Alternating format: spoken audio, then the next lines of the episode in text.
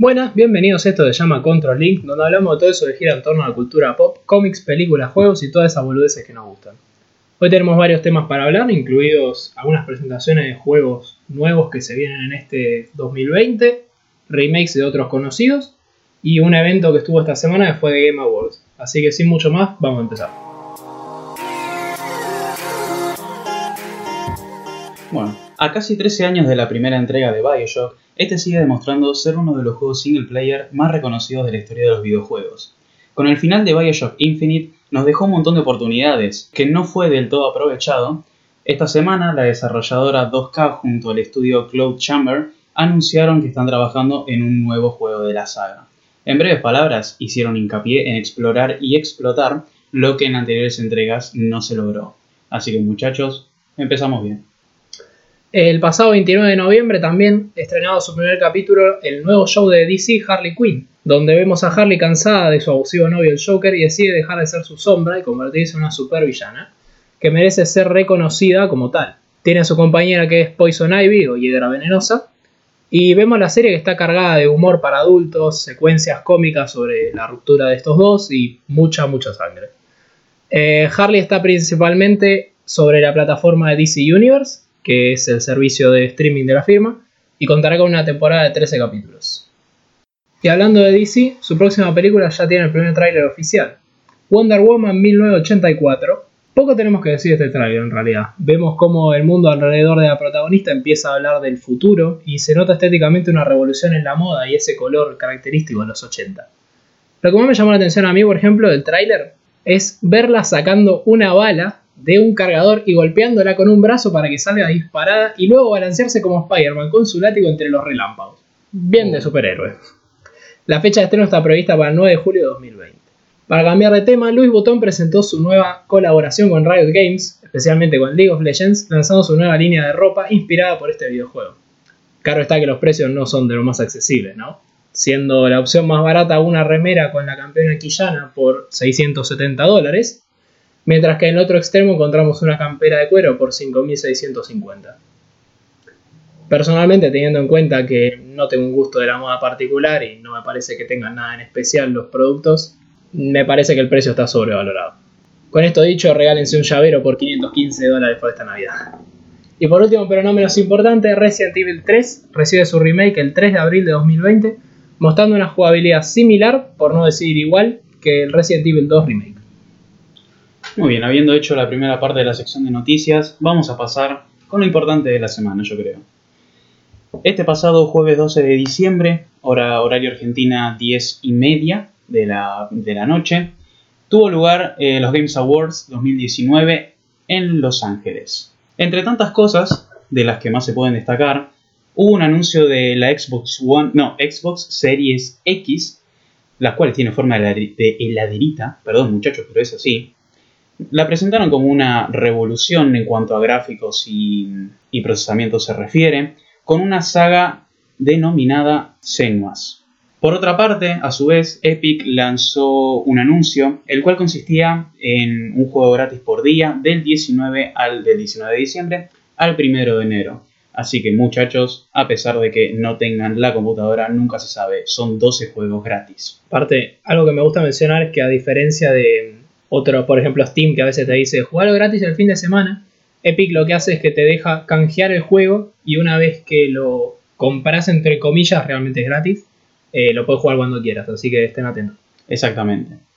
Eh, bueno, Steam por su parte también hizo de las suyas y, anunció que en la semana de Navidad todos los juegos más o menos van a tener su propio descuentito. ¿Todos los juegos? Todos los juegos, sí. No sabemos cuándo, yo creo que ya te digo, va a ser durante la semana de Navidad, sería lo lógico pero nunca se sabe conociendo al señor Steam. Ya pasando con la parte de, trailers, eh, he de decir que hubo una gran cantidad de trailers, de los cuales creo que la mitad llamaron la atención. Lo que estuve viendo como para generalizar un poco, fue mucho trailer de ese juego, de ese estilo de juego chino-japonés, ¿viste? Corte Assassin's Creed. Bien oriental. Bien oriental. ¿Cinco habré contado? ¿Más o menos? Sí, yo creo que unos cinco juegos de ese estilo se hicieron presentes. Más hablando específicamente, se anunció un jueguito de Shumanji basado en la última película en la, que, actúa la, Roca Johnson. Un jueguito de tiburones del cual son tiburones re nazis que van matando gente y explotando barcos. Posteriormente se presentó Human King, que lo vi como una especie de Civilization. O sea, un Mm, juego de estrategia. Claro, un juego de estrategia, construcción de ciudades, bueno, no construcción de ciudades, sino más de imperios y ese estilo. Vamos a ver, yo creo que una oportunidad le podré dar. Un nuevo trailer de Warframe que yo personalmente no entendí si fue un DLC. Creo que es una expansión. Creo, sí. no, no estoy seguro. No. Supongo que No será entendí. algo de eso. Eh, por otra parte, si recuerdan el. No, sí, ya viejo Forest, se anunció la secuela, Sonos de Forest. Así que Brunito, dale, copate y jugá. No sé, Gil. Por parte de Nintendo, entre tantos anuncios, podemos destacar el Ultimate Aliens 3, el cual es un jueguito de pelea. Y eh, algo muy interesante, el remake de Final Fantasy VII, el cual, sí, obviamente tiene un gran salto con respecto al Final Fantasy, al Final Fantasy VII original. Así que habrá que ver. Igualmente, el Final Fantasy VII ya lo habíamos visto en E3. Si se acuerdan, el panel de CD Projekt Red había sido básicamente todo Final Fantasy VII y habían mostrado una parte de gameplay que a mí, que me gusta bastante la saga, lo espero con muchas ganas. Y por último, pero no menos importante, yo creo que lo puedo titular como el anuncio que opacó al resto, que fue el The Wolf Among Us 2. ¿Cuándo salió el The Wolf Among Us? ¿Te acordás? Hace mucho. Hace Pero a mí me llama la atención porque The Wolf Among Us era de Telltale. Y Exactamente. Telltale quebró. Yo no recuerdo que haya salido el nombre de la desarrolladora en el tráiler. No, no salió. No salió. Por eso me llamó la atención. Así que habrá que ver quién habrá tomado las riendas de este, de este hermoso juego que fue el The Wolf Among Us, ¿no? Pero bueno, ya dejando un poco de lado la parte de trailers, vamos a pasar a lo que realmente nos importa en eh, The Game Awards, que fue la entrega de premios. Eh, hubo un total de 30 premios con aproximadamente 5 nominaciones por, por categoría. Eh, bueno, entre las que se destacaban eh, mejor juego de RPG, mejor narrativa, mejor juego de pelea, etcétera, etcétera, etcétera. Para destacar, que la verdad fue personalmente una sorpresa, fue Disco Elysium, el cual se llevó 4 premios, ni más ni menos, el que más se llevó, entre los que se encuentran mejor juego independiente, mejor estudio revelación, mejor juego de RPG y mejor narrativa. Nosotros lo estábamos viendo juntos y la- no me acuerdo cuáles eran los otros que estaban en la categoría de mejor narrativa. Pero lo estábamos viendo y yo me acuerdo que te dije, no sé quién lo va a ganar, yo Disco Elysium no lo jugué. Le dije, no sé quién va a ganar, pero seguro que este no. Y dijeron, Disco Elysium. Ah, bueno. Exactamente, sí. Creo que competía con Dead Stranding, con... eh, es que no quiero tirar nombre, con Control Con Control, sí, es verdad. y los otros dos no me acuerdo. Pero la verdad... Sekiro. es que- Sekiro Y no me seguro. acuerdo el quinto. Y no, no, no me acuerdo. Pero bueno. Eh, ya la vara bajó un poco. Va, no bajó, sino que tenemos una diferencia de dos premios casi. El cual se lo llevó el League of Legends con, voy a aclarar algo, dos premios y medio. ¿Por se qué lo dos llevó. premios y medio? Ahora, ¿por qué dos premios y medio, querido Rodrigo? Porque se llevó el premio a Mejor eh, Evento Deportivo, la final de, de 2019 en Francia, y eh, Mejor Juego de eSports. Pero el equipo de G2 en la división de League of Legends se, se llevó eh, el premio al mejor equipo. Por eso ese 2,5. El premio va para G2, pero creo que League of Legends se merece un medio puntito ahí de reconocimiento. Hablando de League of Legends, también presentaron dos próximos juegos que van a ser más enfocados a una novela visual o un RPG blandito, digamos. Eh, no se habló mucho, solo se vio un pequeño tráiler. Uno sobre... Las Islas de las Sombras, Sí, que protagon- va, no sé si protagonizado, pero estaba ahí Thresh. Y el segundo en Sound por Echo. No sabemos de qué tratan todavía, solo se vieron ahí un teaser de unos cuantos segundos. un minuto de video de cada uno. Se puede buscar. Eh, por otra parte, Dead Stranding se llevó también dos premios y medio. Ahora de vuelta voy a aclarar por qué. Se llevó el premio a eh, Mejor Banda Sonora, Mejor Dirección y se llevó a Mejor Interpretación por Mats, el cual supongo que será el del personaje principal. No sé a quién interpreta este caballero. Pero eh, se lleva también ese medio puntito, por decirlo de alguna manera. Hay que aclarar, es difícil llevarse el mejor premio de dirección. Sí, que ver. con la cantidad de juegos que hay. Para la día. cantidad de juegos que había, sí. Parece mentira, pero yo ayer cuando estaba mirando me ponía a pensar y digo, fue la cantidad de juegos que hay. Puedo pensar que todo lo que vimos hoy, ayer, son juegos que salieron recientes. Imagínate si ahí pones, qué sé yo, Diablo. Claro. Y- o pones, no sé, juego Dota. Pones Counter Strike. O sea, hay una cantidad de juegos. O sea, imagínate si hacían los Game Awards de juegos de todos los tiempos. Primero que la lista sería interminable, más o Mm. menos. Tenemos 10 horas de ceremonia. 10 horas de ceremonia y Mucha pica. mucha pica, claro. Eh, después, eh, Fire Emblem se llevó dos premios por eh, elección del público, perdón, elección de la comunidad y mejor juego de estrategia. Yo este juego no lo jugué, así que no puedo dar mi opinión. Solo voy a decir que por algo se lo gano. Eh, ya llegando al final de la lista tenemos a COD con dos premios también. Uno por el mejor diseño de sonido, que yo estoy completamente de acuerdo. El sonido de COD, muchachos, es una locura. Y lo, de- lo decidí meter en la misma lista, para la redundancia, el premio al mejor juego móvil o de teléfono, que fue el, justamente el COD móvil. Eh, bueno, ya como para ir terminando, tenemos a el señor Fortnite, tan, tan hablado, que se llevó el premio a mejor juego en curso y eh, también se llevó el medio, el medio puntito de el mejor jugador, que fue Buga. Ya para Fue finalizar, El ganador del mundial, ¿no? que fue el ganador del mundial. Yo tengo que reconocer algo. Yo, por más que no me guste Fortnite y, y siempre tenga mis críticas y no lo apoye al juego, yo no juego Battle Royales, pero tengo que reconocer que en el premio de mm, mejor juego En curso. en curso lo voté porque veí que hace mm, creo que menos de un mes más o menos prácticamente borraron todo el juego cambiaron todo el mapa introdujeron mecánicas nuevas buscaron la forma de cómo hacer que si un juego se está muriendo ya pasó creo que ya pasó más o menos un año desde que está en vivo un año y medio Aproximadamente, sí. eh, buscan la forma de que el juego se pueda reinventar, que tenga contenido nuevo para otros juegos. Y los juegos que estaban en esa categoría, si bien eran Apex, eran Rainbow Six, que Rainbow Six me gusta, pero tengo que reconocer que para mí este punto eh, se lo llevó Fortnite y bien merecido. Buenísimo. Y ya para las últimas dos categorías, que fue eh, Mejor Juego de Acción-Aventura, que se lo llevó Sekiro, y el boom del boom del boom, que fue el Mejor Juego del Año, también se lo llevó Sekiro. Así que tenemos Mejor Juego del Año. No sé, ¿qué pensás de esta, de este, de esta nominación? A mí el Sekiro me gustó.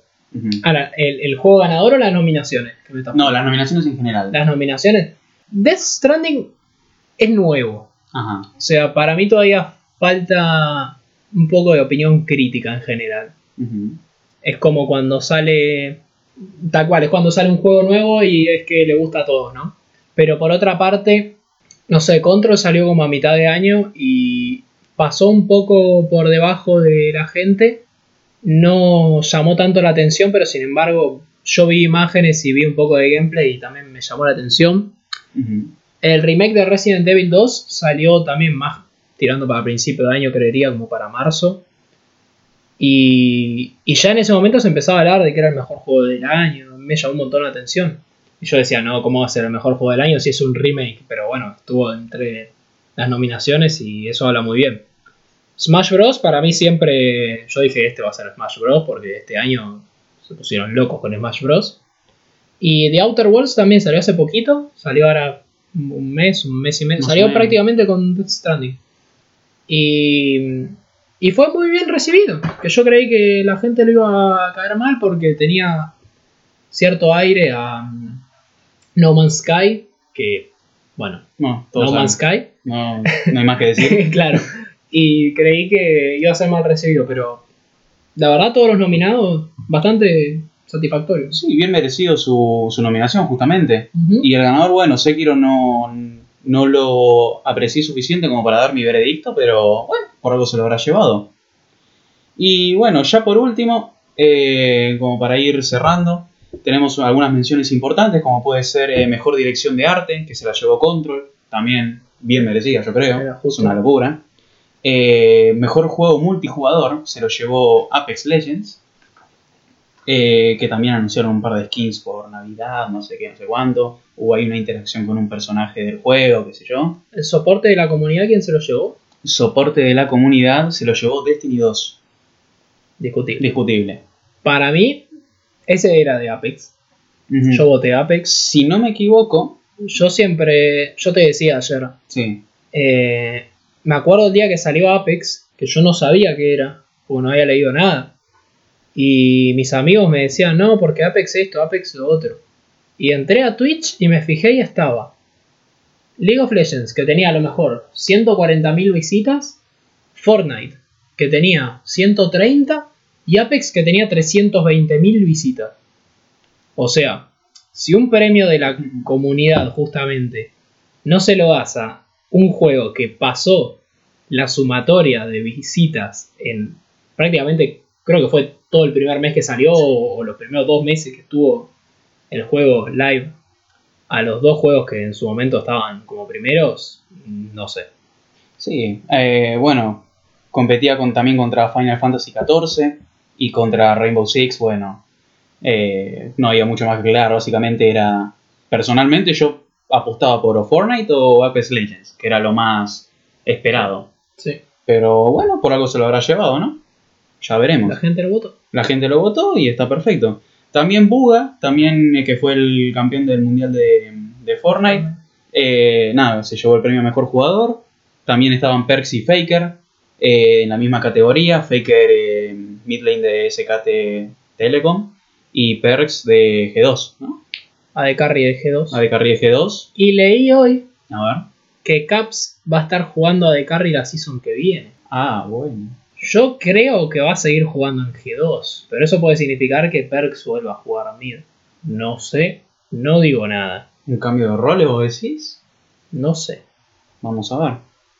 Y bueno, también Crash ganó el mejor juego de deportes, que en esta misma categoría estaban PES, FIFA 20 y Fórmula 1, y también estaba uno Drift, creo que se llama, que es más estilo rally. No sé qué pensar, la verdad. Yo voté por Fórmula 1. Yo voté Crash. A, mí me gusta Mario Kart.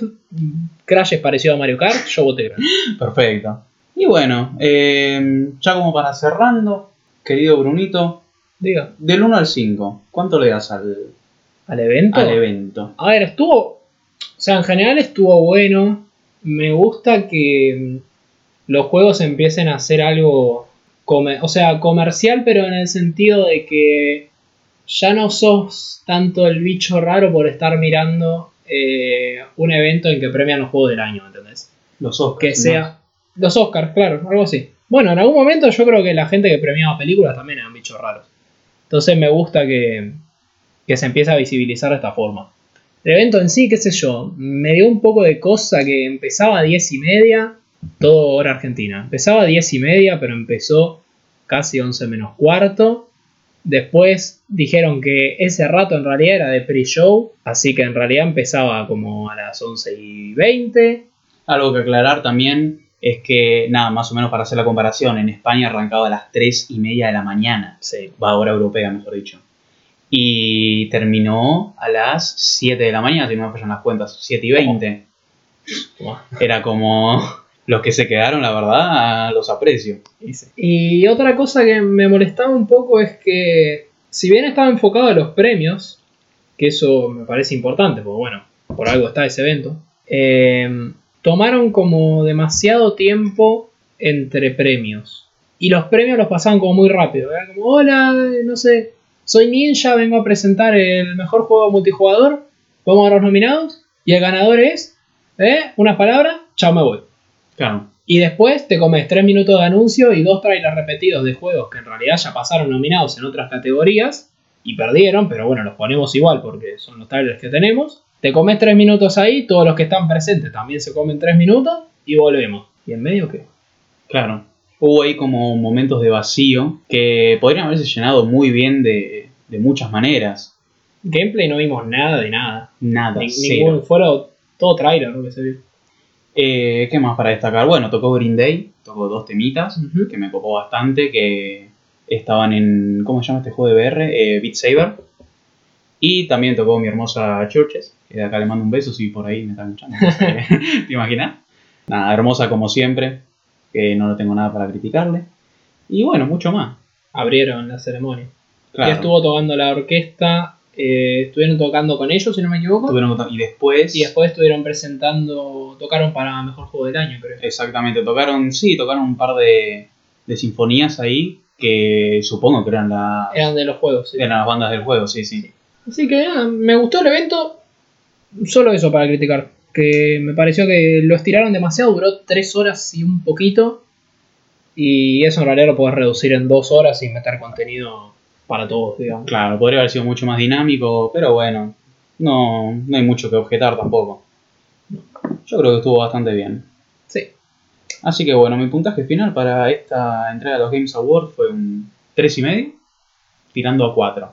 Mm, Yo estoy más en un 2, 3 tirando para 2, diría. Uh, Pero, qué sé yo, son puntos de vista. ¿eh? obviamente, sí, sí. Bueno, yo creo que este podría ser nuestro capítulo de la semana. Yo creo que sí, yo creo que salió bastante bien. Buenísimo. Entonces nos vemos la semana que viene. La semana que viene, como siempre, les agradecemos por haber escuchado el episodio número 2 de Control Link, redes sociales en la descripción, como siempre, y les agradecemos haber compartido un hermoso momento con nosotros. Y recuerden amigos, antes que existieran las cámaras, nadie se había visto a sí mismo con los ojos cerrados.